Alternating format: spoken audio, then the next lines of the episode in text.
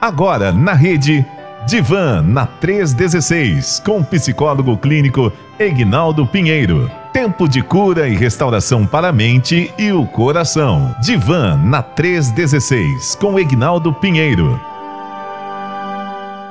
Olha, são 10 horas e 6 minutos. 10 e 6 na nossa capital. Bom dia para você que está ligado com a gente em algum lugar deste Brasil! É, e já estamos aqui nesta quinta-feira, hoje, dia 30 de março. Meu Deus, o tempo não está passando, está decidiu capotar mesmo, não é isso, doutor Aguinaldo? Bom dia, seja mais uma vez muito bem-vindo aqui na rede.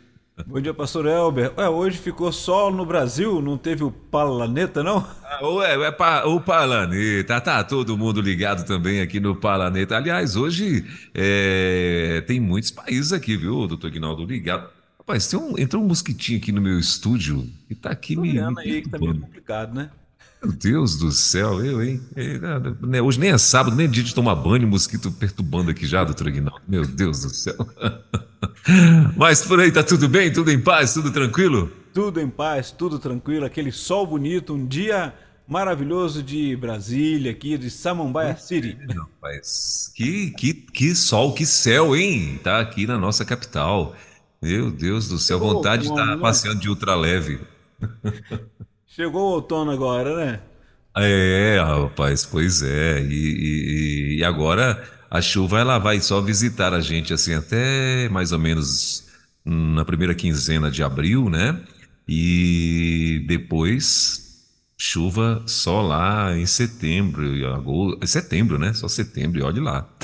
Pelo menos é assim que acontece, né? Essas são as previsões normais. Agora, claro que só Deus é que sabe, né? Mas e aí, tá tudo bem? Tem, e Barra Mansa tá chovendo ou não? Olha, minha filha falou que estava bem, agora eu não sei, lá, porque que lá é bem diferente daqui, né? Como ela não reclamou, Sim. que só tá muito calor, então eu creio que tá Sim. muito calor lá.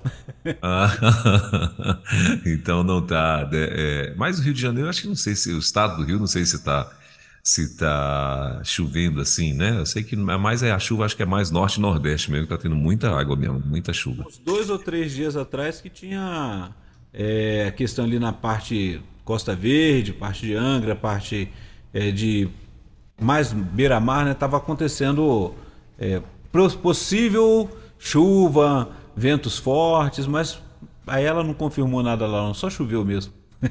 Sim, muito bem. Aqui também tivemos a chuva ah, já alguns. Foi a chuva aqui, acho que teve, foi na, na- acho que sábado, sexta-feira, já tem um tempo já, né? Tem uns cinco dias que não chove aqui em Brasília. Cinco ou seis dias. Mas muito bem. E hoje nós vamos falar sobre o que, doutor Aguinaldo? Hoje, continuando no nosso tema sobre ansiedade, deixando o clima de lado, que nós não somos especialistas nisso, né? Então vamos para a nossa parte que é ansiedade e pensando hoje no transtorno de ansiedade de separação. Lembrando, trazendo aí uma lembrança lá da semana passada, quando começamos a falar de ansiedade, lembrando que a ansiedade é aquela, aquele sofrimento por algo que poderá vir ou não, né? A pessoa fica vivenciando isso. E quando a gente vai conversar com as pessoas no setting terapêutico, e quando a gente pergunta, você é ansioso? Aí muitos deles falam que é- são muito ansiosos, né? E fica naquela preocupação com algo que é possível acontecer ou não. Mas fica aquele sofrimento constante, né? Até chegar a resposta definitiva de alguma coisa, ele fica ansioso. Agora vamos lembrar que a ansiedade, ela é até um certo é, patamar, né? Ela é, é benéfica, ela é boa, é normal, é, é comum do ser humano. Lembrando até que o pastor falou na semana passada se existiu uma ansi- ansiedade boa, lembra a gente conversando? É aquela ansiedade que vai chegar um familiar, a gente está aguardando, bater o papo, colocar as, as coisas em dias, ansiedade de chegar quinta-feira para poder estar aqui conversando com o pastor Elber, com esse público maravilhoso. Então essa é uma ansiedade normal. E vem a outra que ela pode ser patológica. E hoje nós vamos falar de um tipo de ansiedade que a gente pensa e ela é fala-se muito mais voltado para crianças, né? Mas o adulto também tem, que é o transtorno de ansiedade de separação. Olha que coisa interessante, né? Sim. Doutor Guinaldo, eu ouvi ah, nessa semana né, que os cientistas descobriram é, agora um, uma forma de exames de sangue que dá para você, que vai dar para você detectar, né, esses transtornos aí de ansiedade e tal, é, mais precisamente, né, até para poder estar agora combatendo diretamente qual tipo de transtorno, né? E então assim vai ser legal isso, hein? Porque é, eles falam que o, eles, eles fazem um processamento lá com o sangue que vai separando lá resultados no caso, né? E vai acusar qual tipo de ansiedade que a pessoa, ou de transtorno de ansiedade no caso, né? Uh, que ela vai estar tá sofrendo. Então, assim, boa notícia, né? Porque uh, até então você tem que estar tá estudando, estar tá conversando, tá? Para poder diagnosticar, né?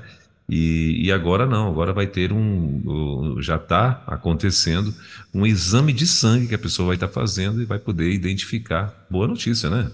Sim, a ciência sempre está trabalhando para poder melhorar, né? Porque a gente vai observar o seguinte: existem transtornos que é, a pessoa vai usar um certo tipo de fármaco, de um medicamento, né? Para poder estar uhum. tá se cuidando. Então, uma das coisas que a gente vai trabalhando principalmente no set terapêutico, é justamente isso. E os próprios psiquiatras, eles vão trabalhando isso, porque você vai. É, tem o ansiolítico, tem é, o antipsicótico, todas as medicações para auxiliar a pessoa a diminuir aquele sofrimento. Mas não só o medicamento, né? Aí é importante que a pessoa. Muitos acabam, pastor Elber, ficando só no medicamento, né? Por isso que eu estou falando, não só no medicamento. Muitos psiquiatras eles vão chegar e falar: olha, é bom que você fale sobre isso. Ele vai trabalhar o seu humor, vai cuidar da sua saúde, porém é importante. E, cada, e nós temos aqui assim, ah, uma diversi, diversific, diversific, fugiu agora. Diversidade. Isso, diversidade é, de, de pessoas. Nós somos seres humanos, né? E é o ser humano, ele é né, aquela, aquela questão, né? Não é um dipirona que serve para mim que pode servir para o outro, o outro pode ter alergia. Pois é. Você, e aí a ciência ela continua trabalhando para chegar na melhor forma, né? Então, assim, se, de, se consegue identificar, vai ajudar para cada pessoa aquela melhor, melhor medicação. E uma das coisas que a gente vai trabalhando também, eu até falei há uns programas atrás, o problema da automedicação, né? A pessoa fala, ah, mas eu estou ansioso, então você toma esse medicamento aqui. Não, ele é meu. Eu que fui avaliado, foi feito todo qual, qual é o meu transtorno, então eu tomo esse. Agora, naquele momento emergencial, se você tomou, deu certo, mas vai ao médico e procura saber. Porque geralmente quando a gente passa por uma crise, um transtorno, aí quem está do lado sempre tem um remedinho para poder ajudar, né? Mas o ideal é que procure, procure depois também conversar sobre isso, trabalhar sobre isso. Aí o setting terapêutico tá aí para poder ajudar, pastor. Muito bem. Sempre tem aquele irmão ou aquela irmã que tem uma farmacinha de, na dentro da bolsa, né? E aí, os seus, os seus problemas se acabaram-se. Tome aqui. Dessa forma. ai, ai. Uh, mas, doutor Guinaldo, então hoje nós vamos falar um pouco sobre uh, esse transtorno de ansiedade. Uh, o senhor falou dos filhos, é? Especificamente dos filhos. É, Fala-se muito de crianças, né? Uhum. Mas a realidade é que adulto tem também. Só vai aparecer, Sim. muitas vezes ele vai é, aparecer de uma forma diferente, vai falar de uma forma diferente. Mas se você for investigar, é aquele transtorno que talvez não tenha sido tratado desde a infância, né? E aí, por Sim. isso que eu estou falando, porque a origem desse transtorno, como o pastor sempre pergunta, e já vou gravando um pouquinho, né? É, ela é complexo poder achar a resposta. Né? Então, em algumas, é, algumas informações que a gente tem de pesquisas, demonstram que pode ser tanto biológico, né? tem fatores biológicos, que são aqueles genéticos, psicológicos e neurológicos, ali vem de família. Fatores ambientais afetam também, que é o relacionamento da família ali, né? aquelas experiências que foram acontecendo, e a criança ali começou a vivenciar, então acaba exercendo esse papel na vida da criança. Então, é, pode vir de infância. Esses dias a gente estava conversando com uma pessoa que ela reconhece que, por exemplo, no caso ela estava falando de depressão e na família toda, desde a infância, ele já vivenciou é, esses momentos de angústia. Ah, o, o de separação também.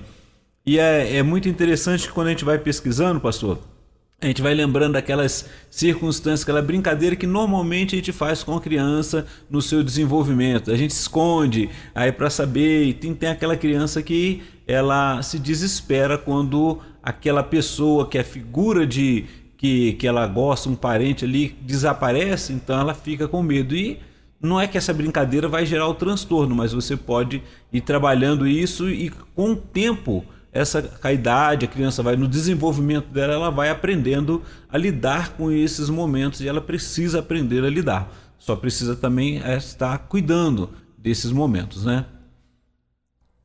Muito bem. Lembrando a você que está ligado aqui na rede, é, principalmente você que está chegando agora, toda quinta-feira nós temos esse bate-papo com o doutor Aguinaldo Pinheiro. O doutor Aguinaldo é o nosso psicólogo, quer dizer, é um psicólogo, né? né que ele é, é, nosso aqui não, porque senão ele está tomando posse aqui do, do, do, do irmão e ele, e ele é um parceiro nosso, na verdade, né? E então uh, ele está aqui conosco toda quinta-feira, sempre tratando sobre assuntos uh, de cunho emocional, enfim, né? É, é, está é, conversando com a gente toda quinta-feira, dando aqui dicas e respondendo também alguns ouvintes. E se você quiser é, participar né, desse bate-papo de hoje, né, se você de repente às vezes conhece alguém, teve uma experiência ou passou né, por alguma coisa nesse sentido e quiser compartilhar conosco ou tirar alguma dúvida, então você vai através do nosso WhatsApp 11 93003 0316 esse é o nosso WhatsApp para você mandar aí a tua pergunta, o teu comentário. E claro, a gente não vai estar é, divulgando o nome, enfim, vai apenas responder a tua pergunta, apenas é, trazer aqui o teu comentário, ok? Muito bem. Uh, e, doutor Aguinaldo, e isso então é comum, né? É, esse tipo de, de, de, transtorno também é comum, assim, dentro do setting terapêutico, vocês ah, acabarem conhecendo é, pacientes, né? Pessoas ah, que sofrem com esse tipo de transtorno, né, e tal, e, e, e como você muito bem falou, é uma coisa que às vezes foi enterrada lá atrás mas que está ali. De vez em quando o cara dá uma lembrada, de vez em quando ele, ele, ele fica ali meio que abalado, meio que abatido. É, e como é que ele descobre que tem esse tipo de transtorno, doutor Guinaldo? Pastor Elber, talvez até o pastor mesmo já tenha percebido isso, e mas aí a gente usa aquele nome diferente, né? Ah, aquela, aquela mãe ou aquele pai que é muito apegado com o filho, não consegue e talvez ele possa estar vivenciando isso quando sabe que o filho vai sair. Já pensou aquele a gente, o chamado puxadinho? Não, não vai embora não, mora aqui, casa aqui, fica aqui, né? Cria os filhos aqui e não consegue é, deixar ir. Aí a pessoa fala, não, ele é muito, ele é uma pessoa assim que ama muito a família, mas ela não consegue deixar ir. Ou seja, é, se pensar bem, ela vive um pouco desse transtorno. Que, o que, que é o transtorno é, é, de ansiedade, ansiedade de separação? A característica principal dele é que o, a pessoa tem o um medo, né, ou a ansiedade excessiva passa né, do, do normal quando se envolve separação. Separação que De casa, das figuras de apego. Então, normalmente, é, esse, a, essa ansiedade ela tem na criança, quando ela vai no seu desenvolvimento, ela vai perdendo isso a, a, cada momento, né? E tem as questões culturais também. Então tem, tem locais que você vai estranhar, por exemplo, que a pessoa já treina o seu filho para chegar o momento ele vai embora, né, para tocar a sua vida. Outros não, querem que fique ali coladinho o tempo todo. Então, para chegar a ter um transtorno, precisa ter, como sempre falamos, aquele sofrimento. Então é, é uma ansiedade excessiva. Ela sai do comum e a pessoa só em pensar nisso ela chega começa a ter é, alguns sintomas, manifestar alguns sintomas. E aí o que a gente vai observando é que é, conforme o DSM-5, a CID-10, é, tem algumas características que aparecem como critérios, como já falamos dos critérios, e quando passa de três critérios daquele ali, você pode dizer que a pessoa está vivendo um transtorno de ansiedade da separação, né? Então é importante estar atento em relação a isso. E a gente vê isso acontecer até em adulto também. Tá? Embora o foco maior se observe crianças, mas adulto acontece como eu acabei de falar aqui. Houve, é, tem casos que a gente vai trabalhando, por exemplo, é, questão do estresse, de um luto. É, e aí, quando eu falo luto, quero lembrar aqui aos nossos ouvintes, não só o luto daquele de separação por morte, por perda, mas quando você tem um, uma pessoa ali que tem é, a mãe que é muito apegada ao filho homem, né? Aquele é o único ali da casa. Quando ele está pensando em casar, geralmente começa aquela questão, né? Que o pessoal brinca muito. Nunca ele acha uma pessoa que, que conquiste o coração da mãe, né? Porque ela está vivendo aquela ansiedade que vai perder o filho. Olha só aí. Então é, é algo que às vezes a gente não percebe, mas está acontecendo na vida adulta. Ela está tão apegada que ela pode chegar até adoecer. É, o sofrimento é tão grande que a pessoa pode adoecer. É a questão de saída de casa, vai, vai estar em um outro local, não consegue. Então, essas ansiedades vão acontecendo, tá bom? Muito bem. Uh, e, doutor Ignaldo, assim, o senhor falou que as, as pessoas vão, começam a apresentar sintomas. Sim. Que tipo de sintomas, no caso, é, é assim que seria mais comum? É, o que a gente observa é que a pessoa ela começa, o organismo começa a, a apresentar ali, né?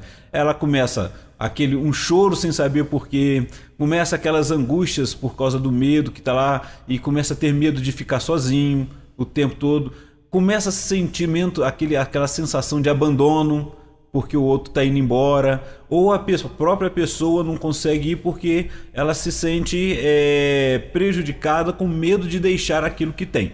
Então, assim, quando a gente vai falar das sensações, da, quando a gente começa a pessoa dizer o que ela está sentindo, a gente começa a avaliar alguns critérios. Por exemplo, aquela pessoa que tem esse transtorno de ansiedade de, de, de, separação, um dos sintomas, ela vai ter que satisfazer três sintomas, né?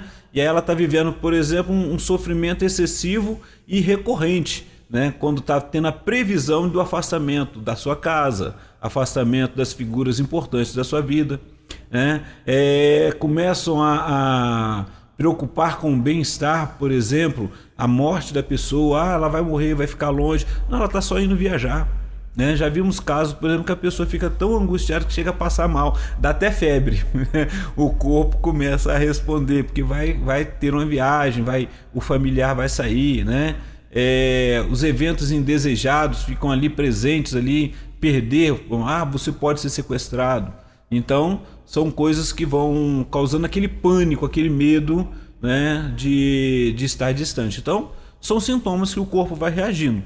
Né? É, eu já presenciei casos, por exemplo, da questão da separação, que a pessoa fez todo o exame diagnóstico, estava no hospital, fez todo o exame diagnóstico, né? E, e a pessoa não andava, parou de andar, não conseguia andar. Até que a, a, a clínica a médica que atendeu foi é, muito expert, né, na, conversando com essa pessoa e quando conversou ela soube que tinha uma, uma figura muito querida que tinha mudado e ela pediu para que fosse lá visitá-lo. Foi visitar no outro dia a pessoa saiu do hospital. Então olha só, ela deixou de andar no exame fisiológico, na parte fisiológica tudo normal, mas ela não andava.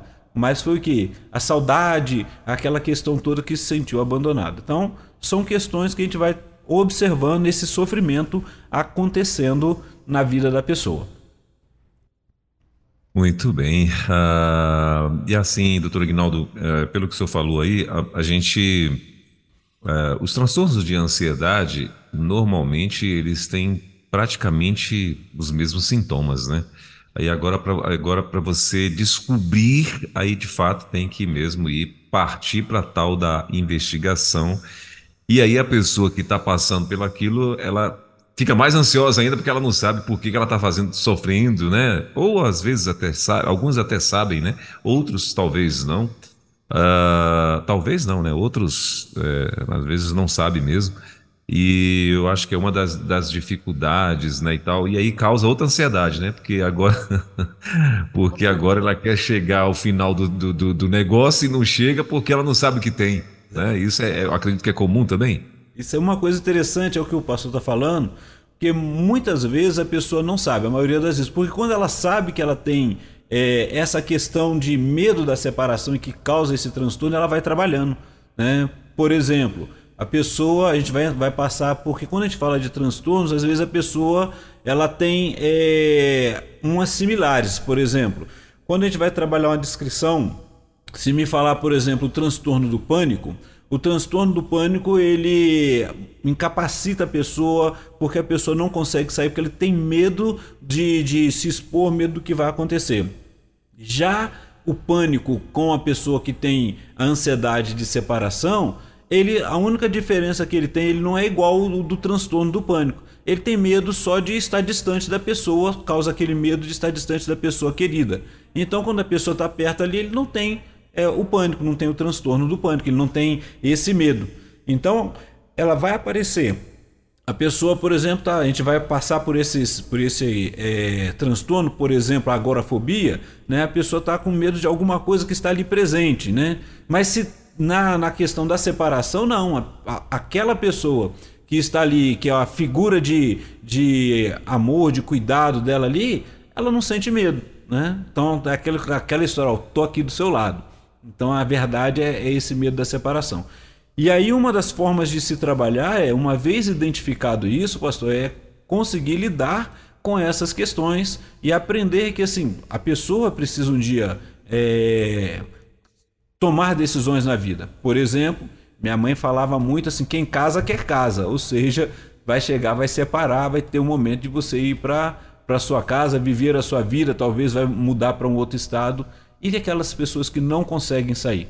Não conseguem sair da. A gente. A, uma forma que se falava antes, né, no, na, no jargão popular, não saía da barra da saia da mãe, não conseguia sair dali.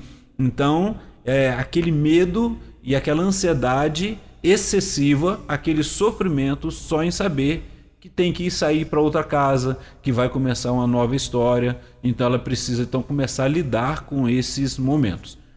A gente observa também a ansiedade por separação, por exemplo, na onde eu morei vim lá do interior do Rio, uma das empresas de grande empresa de metalurgia lá, né?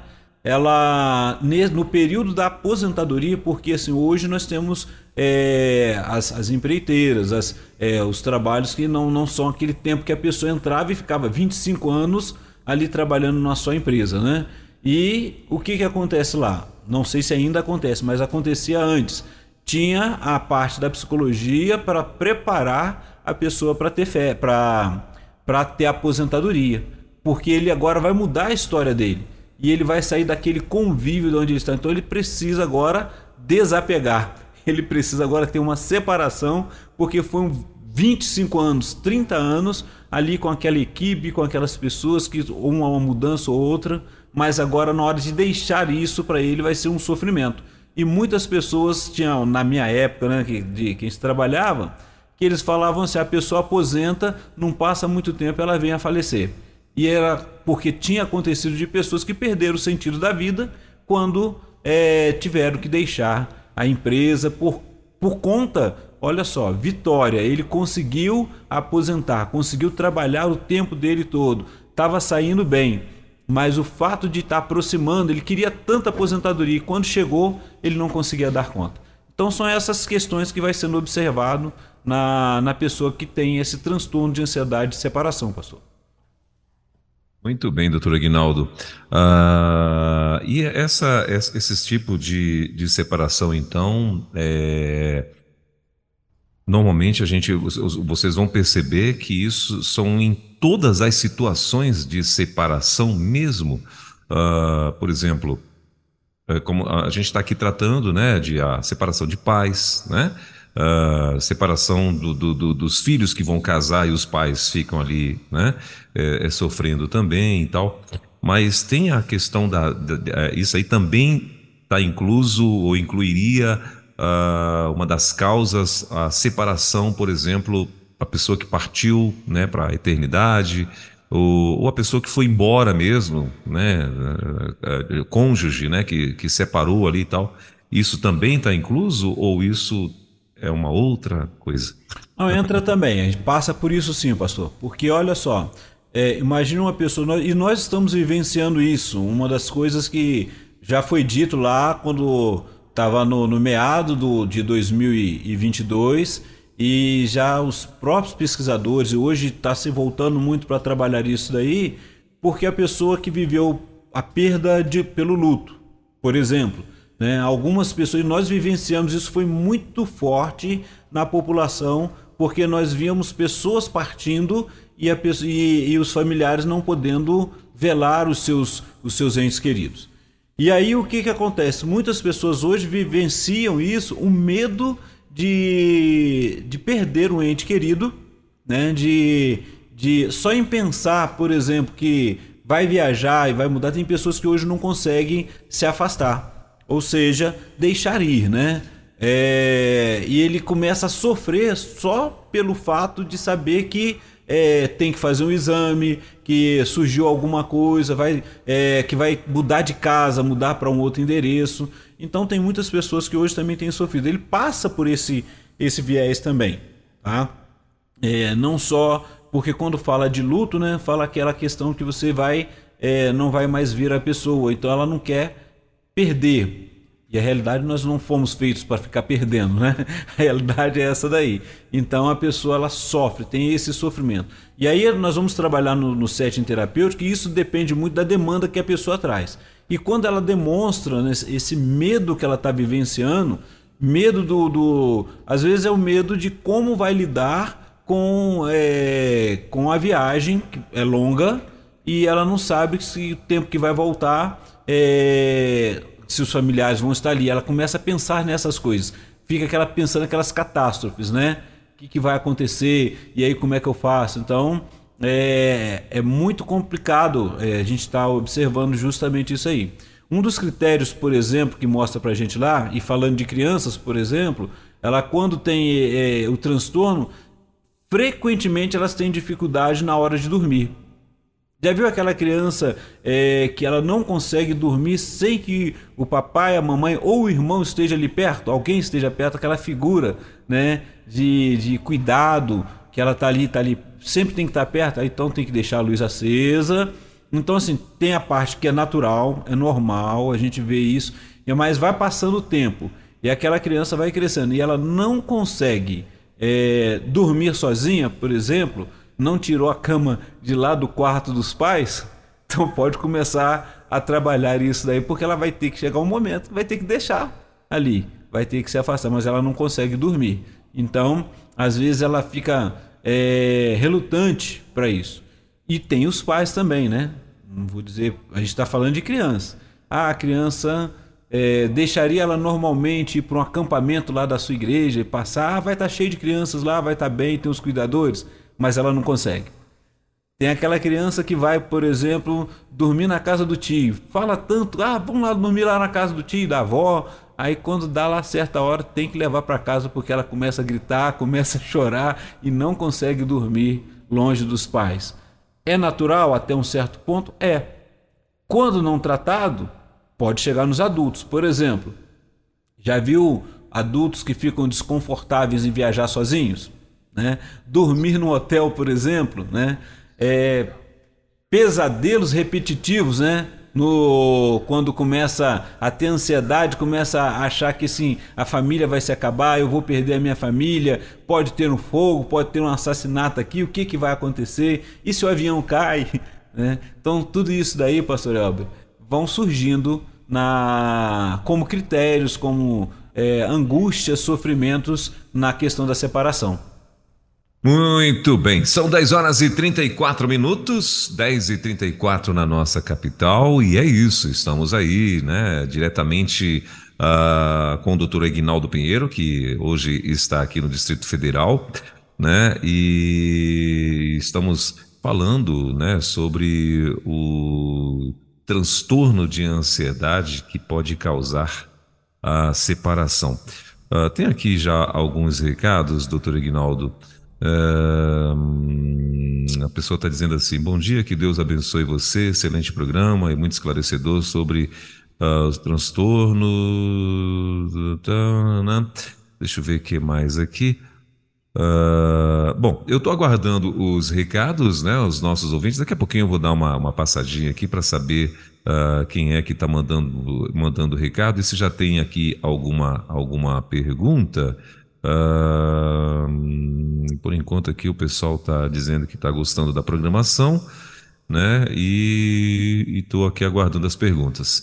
Bom, e eu, eu, eu, preferia que, inclusive, as perguntas fossem mandados uh, ou mandadas, né, pela uh, por escrito, né, doutor Aguinaldo? Acho que ficaria melhor, porque uh, às vezes a pessoa faz aqui uma pergunta, eu estou vendo aqui que tem alguns áudios de mais de dois minutos, pode ser no tocante ao programa, e mas às vezes a pessoa acaba se identificando e tal, né? E, e não é isso que a gente quer porque às vezes a, tua pergunta é tranquila, de repente, né? Você para você é tranquilo, mas na hora que o doutor Ignaldo for responder, pode ser que te constranja com a resposta, né? Então a gente não queria identificar ninguém. Então manda por escrito que a gente não identifica ninguém, tá? É Pastor bem melhor. O... Ah. Como eu estou aqui na, na sede da rádio, né?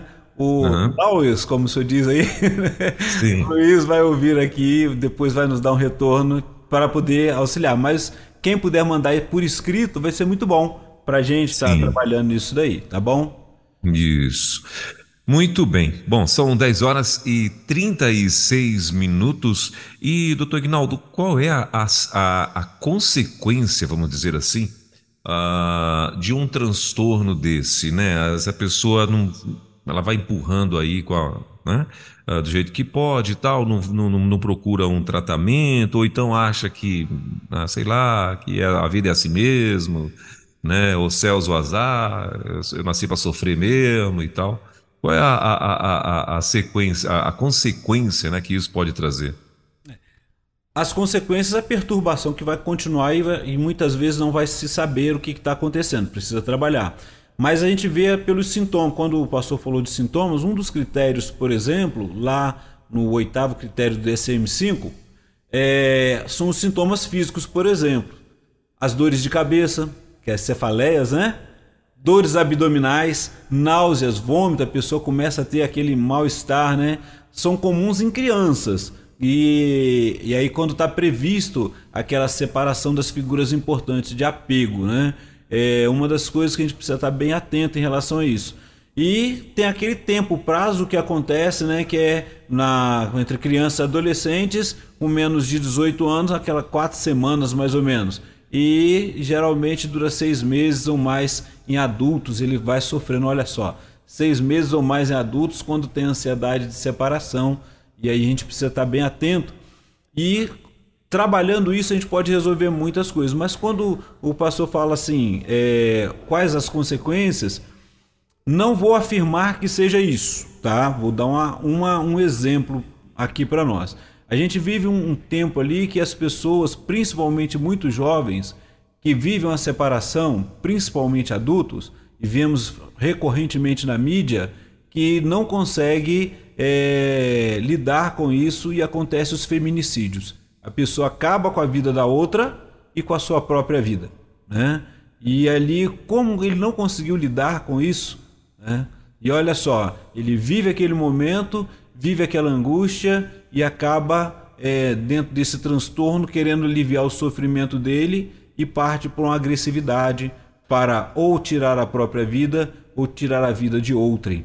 Né? Então, são consequências sérias. E hoje a mídia, como mostra muito mais, né? Hoje, com a questão da mídia, a gente tem visto isso aí acontecendo muito. E é muito estranho.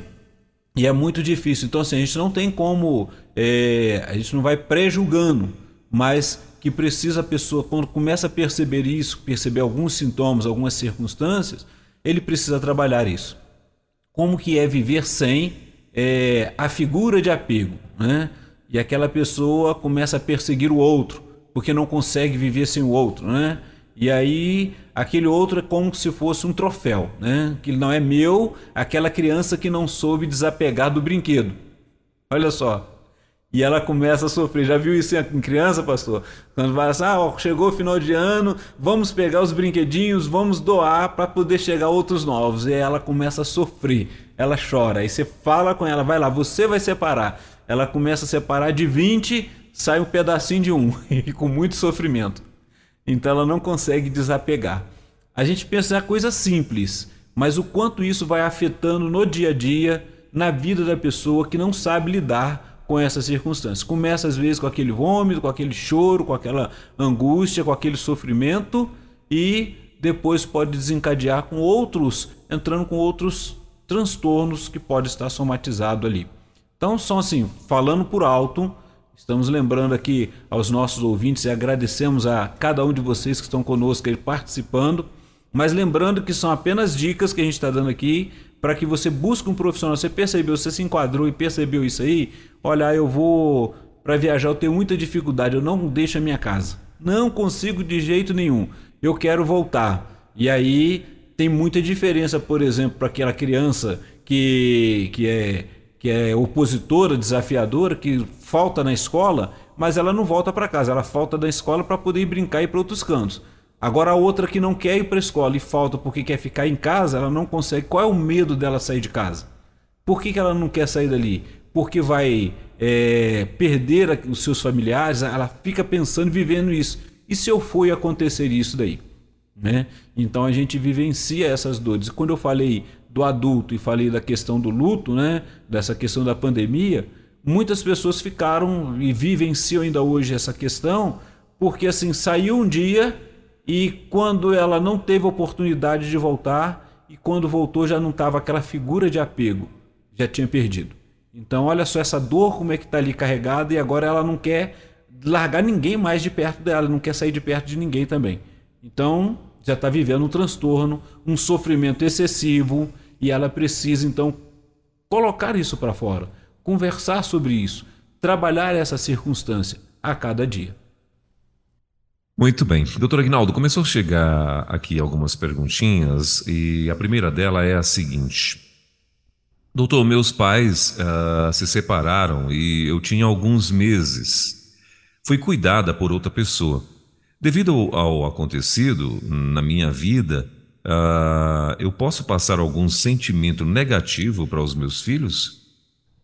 É, a pessoa está dizendo assim, doutor, é, doutor, os meus pais se separaram e eu tinha alguns meses, ou seja, era recém-nascida, né? Fui cuidada por outra pessoa. Devido ao acontecido na minha vida, posso passar, ou seja, devido a esse problema, né? Ela pode, ela pode passar algum sentimento negativo para os filhos dela? Ok. Devido a esse problema, não. Deixa eu, me corrigir, deixa eu corrigir aqui. Devido a essa situação, né? Porque não foi um problema. Acredito que foi até mesmo, ao meu ver, uma, uma solução, né? Ela foi criada por uma outra pessoa, né? Não foi abandonada. A pessoa se tivesse sido abandonada, então não foi um problema. Então deixa eu só então, consertar aqui o meu, a minha fala.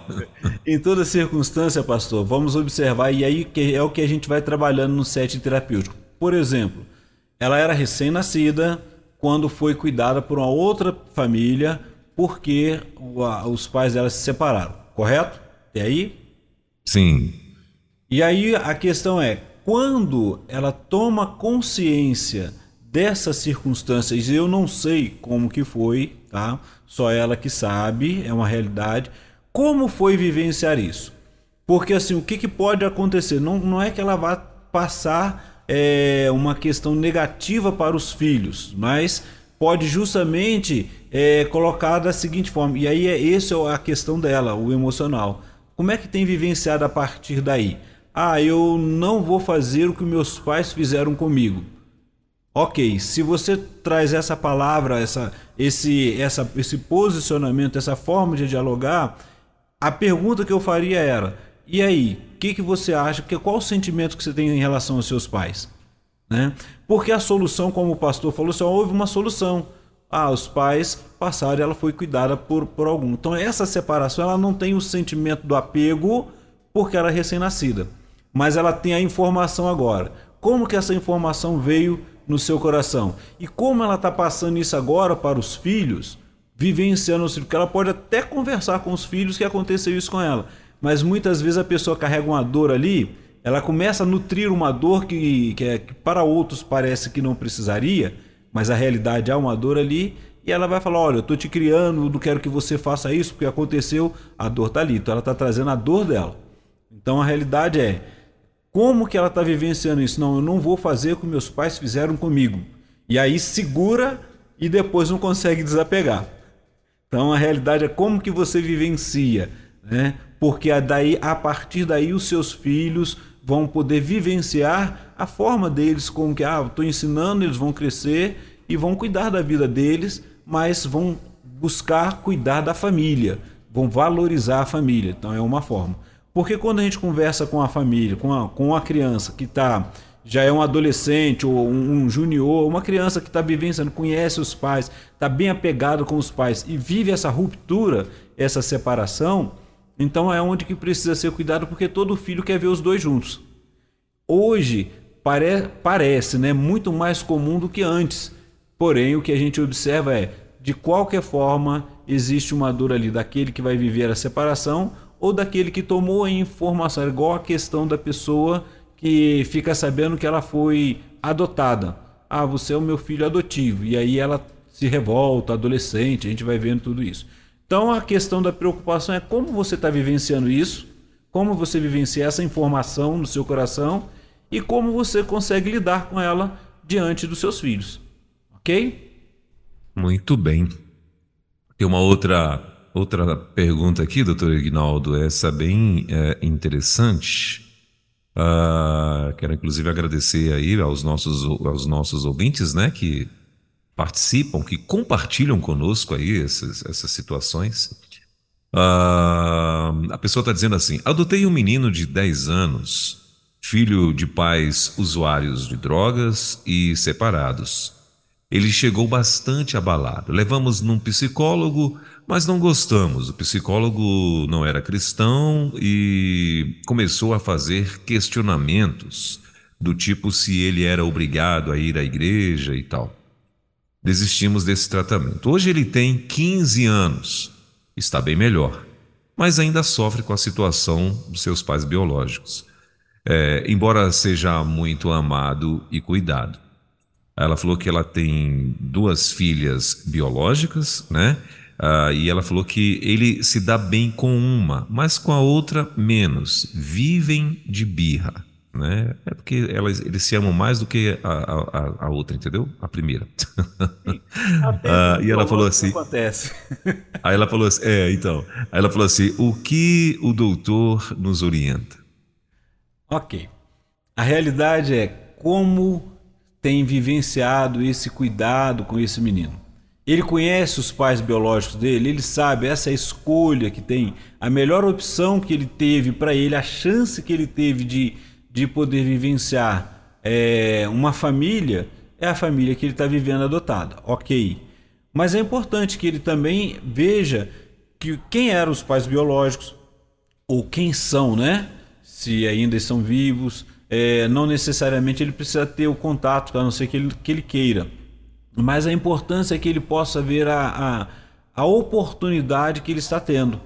Então, muitas vezes, é, essas informações elas precisam ser bem cuidadas, porque é o amor que ele está recebendo e a oportunidade que ele tem. Tem as questões características que são, a gente sempre fala para a pessoa estar buscando os exames e tudo, porque é, se fosse quando foi recém-nascido, quais as consequências no seu organismo, tudo isso vão, vão sendo afetado. Mas a questão social, ela é fundamental na vida da pessoa. Então, hoje ele tem a família, ele tem as duas irmãs, ele vai ter claro apreço por uma ou não, e isso acontece normalmente por causa da questão, é, a própria característica da personalidade da pessoa, né? da sua personalidade, mas pode ser trabalhado isso. E a orientação é continuar amando, continuar dando a oportunidade, mostrando, mas também dando responsabilidade. 15 anos já é hora de ter responsabilidade também, né? Saber o que, que precisa e o que, que ele pode, o que, que deve escolher, que é o seja o melhor. É, você falou que em alguns países, né, tem algumas tem, tem é, em alguns países ah, existem lá a cultura de, é, de jovens serem treinados para saírem de casa, né? Sim. A gente sabe que nos Estados Unidos tem muito isso, né? Aos 16 anos o menino já vai morar sozinho, né? Ele vai para uma faculdade, normalmente ele vai morar nessa faculdade e tal. E, e depois de lá né, pega o beco mesmo. Então, e para a gente aqui no Brasil é um pouco chocante isso, né? Mas é, é, 15 é, anos, na nossa época, né, doutor Aguinaldo? 15 anos a gente já pagava os nossos boletos, né? Com certeza, pelo menos 90% dele você tinha que pagar. Exatamente. E, e é interessante a, a, o pastor trazendo essa explicação, né? Esse exemplo e aí a gente vai observando uma das coisas que a gente vai trabalhando, que é bom. Um dos trabalhos que eu fiz no, é, usando né, quando, no estágio na faculdade, indo no ensino médio, por exemplo, para conversar com jovens sobre perspectiva de vida. E assim, existe muito sonho na juventude. Aí a pergunta aí entra no que o pastor acabou falou: quem que vai pagar o boleto? Como é que vai ser? Isso daí, porque é, hoje você tem uma uma condição, as pessoas fazem o, seu, o Enem, vão se preparando e vão fazer uma faculdade, muitas vezes distante de casa. E aí vem aquela questão: você está preparado para. Como que você está se preparando para poder viver numa república? Né? E, e isso daí entra a ansiedade de separação, tanto dos pais quanto dos, do filho que está ali saindo.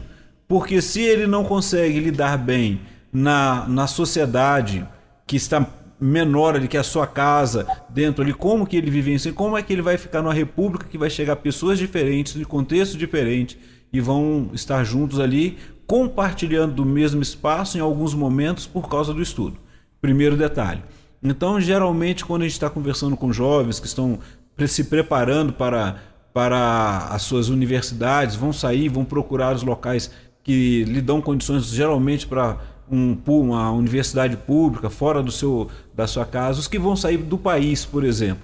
Você sair de casa para um outro estado já é, algo, é um, uma mudança grande. Agora imagine aquela pessoa que sai e larga tudo para ir para um outro país. Então é, é necessário ser trabalhado a, a pessoa que vai sair, como que ela vai lidar e vai trabalhar isso lá, porque ela vai ter separação do não do vínculo familiar, mas daquelas condições que ela tinha na família. E agora ela vai ter, se, se lá em, na casa, por exemplo, a, a mãe colocava a roupa toda, ou tinha um, uma secretária para colocar toda a roupa lá para lavar na máquina, estender. Será que essa pessoa sabe aonde vai? Vai ter uma máquina de lavar? Ela vai saber lavar as roupas dela? Qual vai ser a circunstância? O que, que ela vai fazer? E quando ela chega nesse local, pronto. Muitas pessoas não resistem e surtam muitas pessoas não conseguem e precisam voltar. E aí fica aquela culpa que não deu conta de, de, de fazer algo e ela não percebeu que ela entrou num transtorno, num sofrimento de ansiedade por separação. Olha só. Muito bem. Uh, doutor Ignaldo, chegou mais perguntas aqui, viu? Tá chegando agora uma atrás da outra aqui. Ainda temos. Uh, ok. Uh, deixa eu ver aqui. A pessoa está dizendo aqui o seguinte: eu estou passando por isso, com a perca do meu esposo em dezembro. Uh, desre desregulou toda a minha vida. Tive que mudar de casa porque ele faleceu em casa. Não consegui ficar mais nesse imóvel. Uh, e ela falou mais aqui, ó. Fazendo tratamento com psiquiatra Ontem mesmo passou aí é, no hospital o dia todo com arritmia cardíaca. As batidas do coração vinha para 21, depois em seguida ia para 160. É o que está dizendo a nossa querida aqui. Obrigado pela sua participação, né? E é muito bom você estar falando sobre isso. E aí fica outra dica, né? Procure também um psicólogo, procure para conversar, Procure. É, quando a gente. É, a gente sempre fala para procurar um especialista. Mas existem também as terapias de grupo, por exemplo, há psicólogos que trabalham com grupos de, de interesses e assim a pessoa pode começar a verbalizar e falar sobre isso. O que você está fazendo agora está falando do que vivenciou. Sim, a psiquiatria ela é importante porque ela vai te ajudar nesse, na regulação, mas e o vivenciar agora, o falar sobre isso?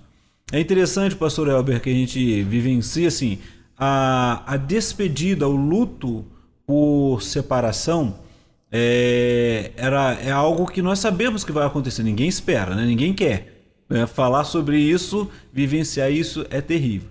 Só que realmente nós saímos de um extremo para o outro completo. É, eu sou ainda do tipo, ou dizer da época, em que você, quando criança, eu quando criança vivenciei muito isso, aquele você vê lá em casa. Não sei se o pastor Elber já passou por isso, né? E ali era o que que aconteceu. Na minha, na minha cidade, desculpa, doutor Aguinaldo, na minha cidade, até hoje ainda tem isso aí, né? Ah, hoje já tem, assim, na minha, por exemplo, aqui em Brasília, a pessoa vela o corpo no, no próprio cemitério, né? Vai do, vai do ou então numa igreja, né, e tal, mas é muito comum no cemitério. Lá são várias capelas e tal, e é, o corpo chega lá por tal hora, fica ali umas duas, três horas, depois vai para o sepultamento, né? Uh, na minha cidade, é, lá em Castanhal, no meu Pará, eles têm lá, hoje já tem inclusive lugares propícios, como se fossem capelas, mas capelas públicas e particulares que as pessoas levam para lá, mas longe do cemitério, é fora do cemitério. E só que lá fica a noite toda, o pessoal fica lá velando o corpo e, nanana e tal. Mas tem também pessoas que, que preferem nas suas casas, né? E ainda é comum ainda no interior, lá do meu parazão ainda é assim. Então, exato. A pandemia ela modificou muito isso, né? Então já, já vinha se mudando, a pandemia reduziu esse tempo. Então você vivenciava aquele momento do luto. É traumático? Sim. Então o que a nossa ouvinte falou é um, um evento traumático, porque você vai olhar para o lado e você vai vivenciar aquele luto. Ela precisou, olha só, precisou de mudar de casa. Uma coisa é e todo o transtorno, porque é outra outra dor que acontece, que é você lidar com toda essa circunstância. Então, assim, realmente ela fez o que era possível, que é possível, mudou, mas aquele trauma continua, aquilo, aquela vivência lá, ela sempre vem. Então precisa colocar isso para fora, precisa falar, precisa vivenciar. E a consequência disso é o medo de acontecer com o outro. Já que a gente está falando sobre separação, né? Assim, como é que vai ser agora eu lidar com a outra circunstância? Imagina. Então, só em pensar nisso, esse, essa taquicardia aí vem. Esse medo vem. E aí a pessoa fica, como é que eu vou vivenciar? Esse sofrimento está presente. Então é importante, é, por exemplo, houve ali a questão do, do da, da família foi, foi afetada. Né? Então fica aquela sensação o tempo todo. É importante o setting terapêutico para falar terapia de grupo. Muitas vezes, se você tiver grupos específicos, por exemplo, na sua comunidade religiosa, que tem outras pessoas que tenham passado por isso, poder é, trabalhar temas sobre isso, temas sobre separação, quais os tipos de separação, como que a pessoa vivencia, o que, que pode se dar para trabalhar isso. Então, e a pessoa não cair naquela questão da apatia, tristeza, é, dificuldade. Às vezes a criança ela perde. Por que, que muitas vezes o, o lá o pedagogo, o professor vai perceber lá na escola que a criança não está rendendo, ela não está se concentrando, ela não consegue, não brinca mais, ela perdeu aquela alegria. E às vezes está acontecendo uma questão de uma separação lá dentro da sua casa. Muito bem. Uh, temos mais uma outra pergunta aqui, doutor Aguinaldo. A pessoa está dizendo o seguinte: uh, estou me identificando com vários sintomas imagino muitas coisas negativas. O que faço? Tenho que procurar um psicólogo? Ela falou que passa noites uh, e noites em claro. Sempre a gente vai trabalhando uma coisa. Primeiro que à noite precisa se dormir, precisa descansar, porque a reação vem no organismo. Então, procure ajuda. A resposta é essa: procure ajuda. É, até mesmo para que possa falar assim, que nós talvez não, não saiba o que está acontecendo. É mais uma vez o que o pastor falou. Né? Ah, eu estou passando noites em claro, eu não sei o que está acontecendo, o que, que eu preciso saber? E muitas vezes você vai estar ali num set terapêutico, numa terapia de grupo, conversando com, com pessoas e vai ser identificado o que está trazendo esse sofrimento. E esse sofrimento está trazendo ansiedade, a ansiedade está tirando sono.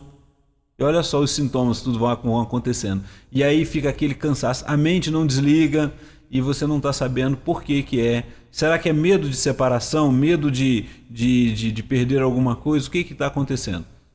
É buscar ajuda. Bom falar sobre isso. Muito bom. Uh, bom dia. Passei um período de compulsão alimentar. Hoje, depois de um trauma, meu filho adolescente está passando por esse mesmo problema. Como posso ajudá-lo? Sendo que ele não faz seleção de nenhum alimento. Estou com dificuldade. Como posso estar ajudando em casa? Compulsão alimentar. Primeiro, procurar saber o que está trazendo a compulsão. Você já percebeu? É conversar com ele, ajudá-lo, dependendo da idade dele, e fazer aquelas regras com buscar o nutricionista, buscar os profissionais da área e começar a trabalhar é, todos os sintomas que vão surgindo. Por exemplo, o que, que aconteceu, o que está acontecendo que ele está trazendo essa compulsão alimentar? É muita ansiedade? Se é muita ansiedade, des descobrir qual tipo de ansiedade que está ali. Né? E aí, desse tipo de ansiedade, qual, qual é o transtorno ansiolítico, o ansioso que ele está vivendo, ele vai começar a trabalhar as regras e lidar, aprender a lidar com esses momentos. Então, é importante buscar essa ajuda porque vai vai valorizá-lo, vai fazer ele se sentir bem e ele tem que valorizar o seu organismo e saber que precisa se cuidar mais, porque senão acaba sofrendo outros transtornos ainda mais, pastor. Doutor Guinaldo, eu vejo que muitos, muitas pessoas têm dificuldade de, uh, às vezes até mesmo de procurar um profissional, porque ainda tem aquela coisa do tabu da vergonha, né, doutor Guinaldo? Principalmente a galera que, uh, sei lá, de, de talvez até de 80, né, de 1980 para baixo, né? É, tem dificuldade de, de, de, procurar um profissional, porque, ah, sei lá, tem uma, uma, uma série de, de preconceitos, vamos dizer assim, não é? E você acha que isso ainda é uma realidade, doutor Aguinaldo, ou eu estou equivocado? Ainda existe sim, pastor. Ainda existe porque assim, você é, realmente lá atrás, quando se começava a falar da, da, da psicologia, para muitas pessoas achava, ah, procura o psicólogo quem é louco, né? ou psiquiatra. É, nós temos ainda aquela questão de. E é interessante quando você olha os dois, os dois extremos. Nós temos aquela questão da pessoa que fala: eu não quero ir no psiquiatra porque eu vou ficar é, dependente da medicação, então não quer. E por outro lado, tem aquele, o pessoal que faz a automedicação ah, tô ansioso e tudo, pega o medicamento do outro, mas não vai num, num psiquiatra. É, pega a ideia, o que o outro vivenciou, mas não vai num, num psicólogo para poder conversar, para poder se conhecer. A realidade na, na, na, área da psicologia, o primeiro detalhe é que você, quando você chega lá a primeira vez, você está chegando sim realmente é, encaminhado, seja por um clínico, por um, por um a pessoa da escola. Mas quando você começa a se conhecer, começa a observar que os sintomas que você vive, é, os transtornos, ela vem é, de questões que você passou e você começa a ter o autoconhecimento, começa a trabalhar isso, você vai, vai viver muito melhor. Uma das coisas que a gente vai trabalhando é o seguinte, a gente fala sempre de gatilhos, a gente usa, essa palavra, né? Então, o que que traz, qual é o gatilho que, que, que vai sendo acionado que te causa uma certa ansiedade, um sofrimento? Né? Então, assim, a gente vai ver que tem muitos adultos que têm esse transtorno e não, não se recordam de quando começou isso, do início da infância, e, e mas lembra dos sintomas. Né? E aí essas é, manifestações vão, vão, vão aparecendo conforme a idade. Vão, vão desaparecendo, outros vão surgindo. Então é, é importante a gente aprender a lidar com isso. E aí uma das coisas que a gente vai trabalhando no setting terapêutico, devolvendo para a pessoa, fazendo devolutiva para ela, para que ela possa se ouvir e entender que assim, olha, qual o tipo de sofrimento que eu, que eu vivencio? Por exemplo, ah, eu estou tendo, meu coração está acelerando direto, eu fico passando mal só em pensar em, em ter que viajar e eu começo a ficar doente. Eu não consegui. Tem pessoas que não conseguem ficar doente mesmo, pastor o, o organismo desarma de uma tal forma que ela não consegue, é, não consegue desapegar da casa, por exemplo. E aí, para outras pessoas, é muito estranho. Ah, mas que isso? Enquanto tem outros que entram lá, pega, falou que vai viajar, tá aqui hoje, tá aqui em Brasília hoje, no outro dia tá lá no sul e, e sem problema nenhum. Tem outros que não conseguem nem dormir fora de casa. Pensou em sair, já passa mal. Pensou em estar longe do pai, da mãe, misericórdia. Quando o pai pensa, ah, vai viajar, ou a mãe vai viajar, meu filho, para o pastor ter uma, uma. só perceber casos, principalmente no caso quando o, o filho ele assume a, a, a, o lugar do, do, do, provedor, do pai, seja que tenha separado, tenha é, falecido, e a mãe acaba colocando toda a, a sua perspectiva de vida naquele filho, quando aquele filho vai se casar, ou primeiro não vai achar nenhuma nora, nenhuma pessoa que, que possa agradar a mãe, ou então ela vai adoecer e pode adoecer sério por causa da na perspectiva só em saber não é que ela não queira não. Ela até quer que o filho se case até quer que o filho toque a vida dele. Mas ela começa a ficar doente. E não sabe o porquê. Ela pode ter ataque cardíaco pode sofrer até o infarto pode acontecer. Mas por quê? É, e ela não está percebendo que é, é esse essa ansiedade da separação esse medo. Embora queira tudo de bom para o filho, mas o organismo está dizendo outra coisa. Olha o que, que é a mente da gente. Então, quando a gente fala assim dos sintomas e tudo, e aí é essa hora que ela vai começar a conversar, e, por exemplo, ela está lá num, num set terapêutico e ela não está falando nada sobre isso. Em nenhum momento ela fala lá que o meu filho vai se casar e tal. Aí a gente devolve. Como que é isso? Né? É, por exemplo, quando eu falo de casamento, é, é normal a pessoa é, muitas vezes tem uma pegada que faz aquela casa em cima da casa dos pais. Mas até essa saída, por exemplo, de dentro de casa para a casa dele, própria casa, a casa de cima que é dos pais, é, o que, que vai acontecer? É uma separação. Aí vira e mexe, aonde está a mãe lá? Na casa lá, aí começa a ter o problema com o genro ou com a nora, porque ela não conseguiu essa, é, viver essa separação. Então, imagine o filho então vai ter que morar longe. Não, mora aqui mesmo, faz aqui no quintal, mas vira e mexe que eu fiz um negocinho novo para você, fiz uma comidinha nova. E aquele e aí a, a, se é o menino, repare bem, se é o menino, vai a, a esposa vai virar e falar: "Poxa, deixa eu cozinhar pro, pro, pro, pro meu esposo", né? Ela vai falar. Aí o que que acontece? A mãe vai ficar doente e vai falar assim que eu estou sendo rejeitada você tem que saber. Aí vai colocar o filho para escolher. Escolhe entre ela ou eu. São amores diferentes. Meu Deus. Mas tem um sofrimento ali. Olha só, o que ele está falando, essa ansiedade da separação. É isso aí. Tá o sofrimento, mas a pessoa não consegue identificar. E aí é no setting terapêutico que vai conversar e aí vai começar a trabalhar esse desapego, né? É muito legal aquele comercial daquela pessoa, do pessoal que vende aquele negócio lá, que fala desapega, né? Desapega. Não é tão hum. simples, emocionalmente não é tão simples. Principalmente aquela pessoa que na infância viveu muitas perdas ou a falta de alguma coisa. E aí quando ela consegue, ela não quer soltar de jeito nenhum. E só em pensar que vai ficar sem, sofre. É esse a ansiedade aí só a grosso modo para a gente poder perceber aí como que é a ansiedade de separação. Doutor Guinaldo, chegou uma pergunta aqui, eu sei que o nosso tempo já passou, né? Já são 11 horas e 7 minutinhos, mas está chegando pergunta aqui, doutor Guinaldo. Então, se eu, quando a hora que você disser que não dá mais, me avisa. Manda uma coisa uh, uh, ela, A pessoa ela, ela falou assim, uh, e a pergunta eu achei bem interessante, né? Porque tem uma outra, uma outra visão em um outro setor. Bom dia, pastor Welber uh, e doutor Aguinaldo. Uma pergunta. Uh, ela falou uma pergunta. Como proceder com esses sintomas na igreja?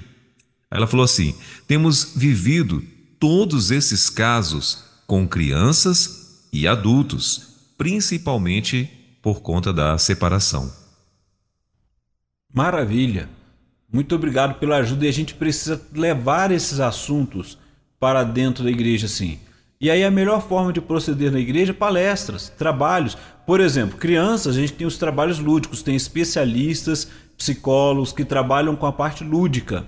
E o adulto, ele precisa também é, aprender a lidar com, com essas circunstâncias. Não é o ideal viver a separação, mas quando a gente está falando de separação aqui, não é só separação é, do matrimônio, mas estamos falando de uma forma geral.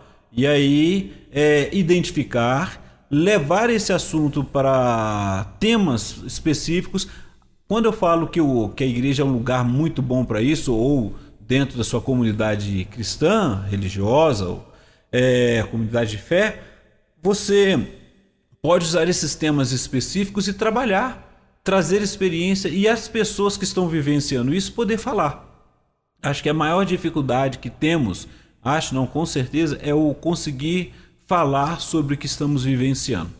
É muito difícil e a gente fala aquilo que é não dito, a pessoa vai internalizando e aí o que está do lado, que viveu, vive uma experiência diferente, acaba é, sem perceber é, trazendo sofrimento para o outro, porque ele falou alguma coisa da alegria do dia a dia dele e aquele outro perdeu essa alegria.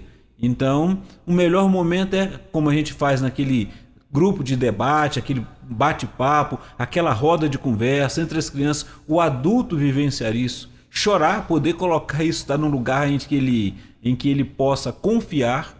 Uma das coisas que a gente trabalha quando a gente fala terapia de grupo, né, e a gente precisa estar atento que quando você faz um set terapêutico, o assunto é ali dentro, vai ser trabalhado ali dentro e precisa ficar ali dentro. Então você faz vínculo com pessoas e você trabalha isso em que você pode abrir o seu coração e pode trabalhar esses cuidados. Então é o cuidado mútuo, né? Então essa pergunta foi muito boa por isso, porque você pode usar isso, pode trazer é, pessoas nas suas especialidades para conversar sobre isso, para olhar também, já que ela falou dentro da igreja, o que que a Bíblia diz, o que que é o ideal e o que que estamos vivenciando e como poder lidar com todas essas circunstâncias. Porque uma coisa é aquela questão falar assim que não pode, e a outra é eu já estou dentro disso acontecendo. O que, que eu faço? Como eu vou lidar com isso? Então, é, às vezes fica esse sofrimento que precisa trabalhar também ali. Mais uma, pastor? Ah, sim, a próxima pergunta aqui, doutor Guinaldo, uh, que também é bem interessante, né? A pessoa falou assim: Bom dia.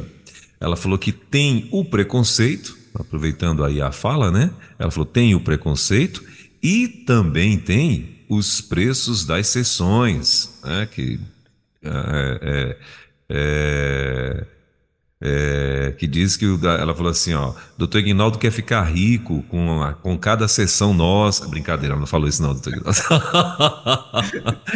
Se tivesse falado,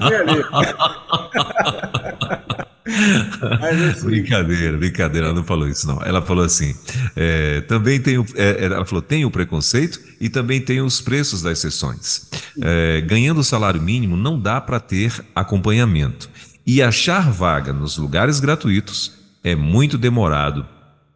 É, é muito demorado a, a achar, no caso, essa vaga, né?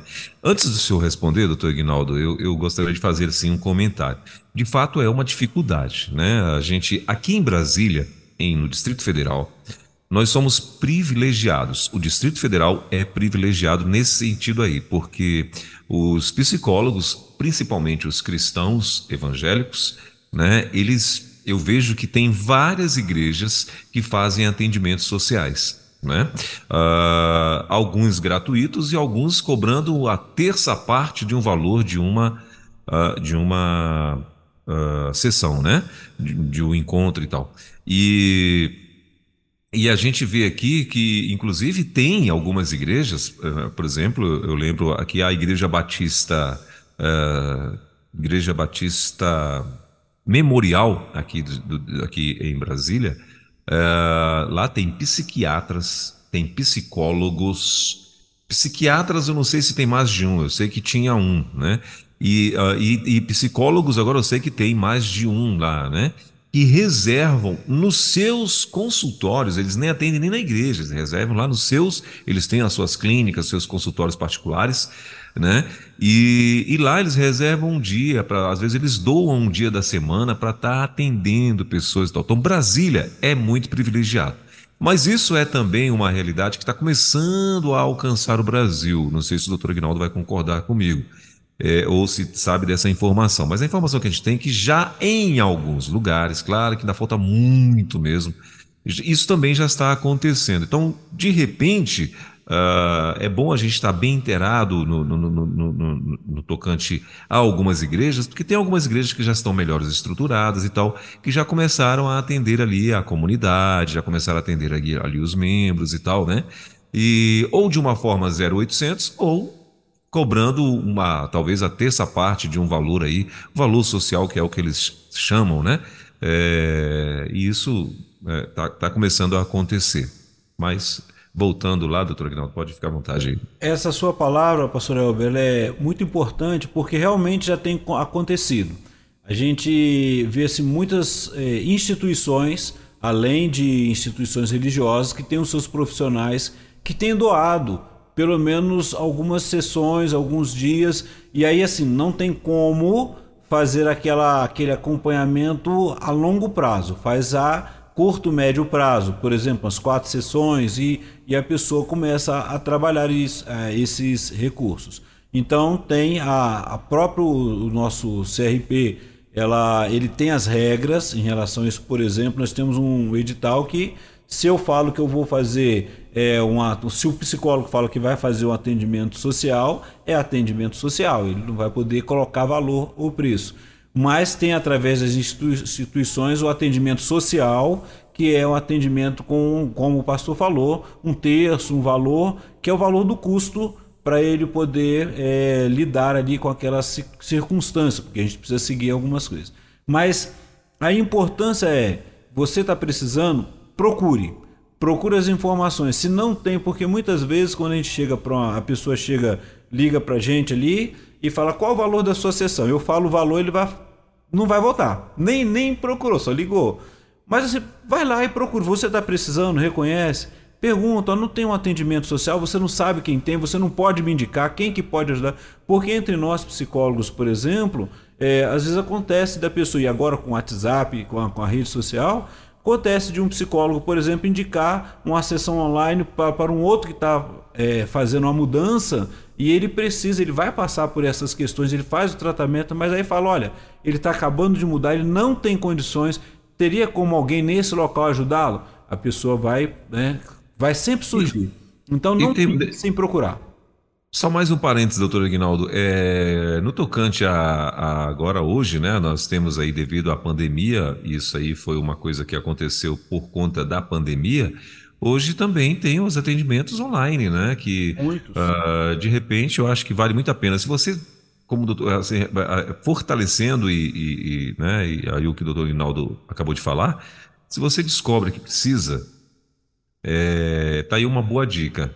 Perguntar, ir atrás e perguntar aos psicólogos se eles conhecem alguém. Porque de repente não conhece na tua cidade, mas conhece fora da tua cidade, fora do, é, conhece no Brasil, né, em outro estado essa pessoa que tem essa, esse psicólogo que de repente que tem essa agenda para atender pessoas, né, que é, é, é infelizmente é, não estão numa posição social é, mais confortável para de repente estar tá pagando por sessões e tal. Então acho que vale muito a pena é, você de fato perguntar mesmo. Acho que a, falar, né, doutor Ignaldo? Isso aí. Temos que botar para fora, né? Outro detalhe, pastor, é uma das coisas interessantes, porque eu já estou indo para o final aqui, vai ter que me passar as perguntas depois pelo WhatsApp, tá, pastor? Sim. Uma, uma das coisas que, já que é, a nossa ouvinte falou e foi interessante, é muito bom, é uma, um preconceito que se tem também muito grande, primeiro com a questão ou da psiquiatria ou psicologia, e dentro da psicologia, quando se fala terapia de grupo, tá? Muitas pessoas são resistentes. A questão toda é quando você. E aí eu faço o convite. Se você sabe de uma terapia de grupo, geralmente no máximo, dependendo do espaço, são seis a oito pessoas, geralmente é seis. Participa para ver. Procura saber ali trabalhar, porque você vai, vai formar vínculos e você vai trabalhar as coterapias ali junto.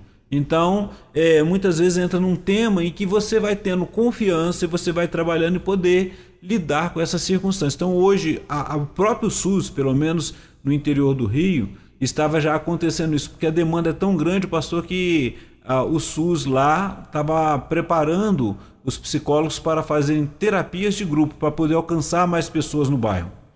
E aí é claro que as pessoas ficam meio cismadas em algumas coisas, ah, a pessoa vai me conhecer. Sim, vai, participe e veja. porque tem circunstâncias que a pessoa vai olhar, ó, essa pessoa que não dá para ficar no grupo, o psicólogo vai avaliar e vai tentar agendar um horário separado. Mas é importante que procure, não deixe de procurar. Muito bem. Bom, doutor Aguinaldo, aqui só tem mais. Uh, a pessoa, uma, uma, uma, outra. Uma pessoa fez um comentário aqui uh, dizendo, dizendo o seguinte: tema importante. Aqui temos esse problema e na minha família também. As igrejas que ficam nas capitais é melhor ter esses profissionais, ajuda muito. Uh, e é isso. Ela foi o que ela, o que ela, a pessoa comentou aqui. Bom, doutor Aguinaldo, tem mais alguma coisa a acrescentar sobre o nosso assunto de hoje? Não, só isso mesmo por enquanto. E surgindo, lembrando que a gente está fazendo sempre aquela pincelada geral, tá? Uhum. E aí é importante a gente lidar com tudo isso. Estaremos é, prontos, ajudando, trabalhando nesse momento aqui, tá bom?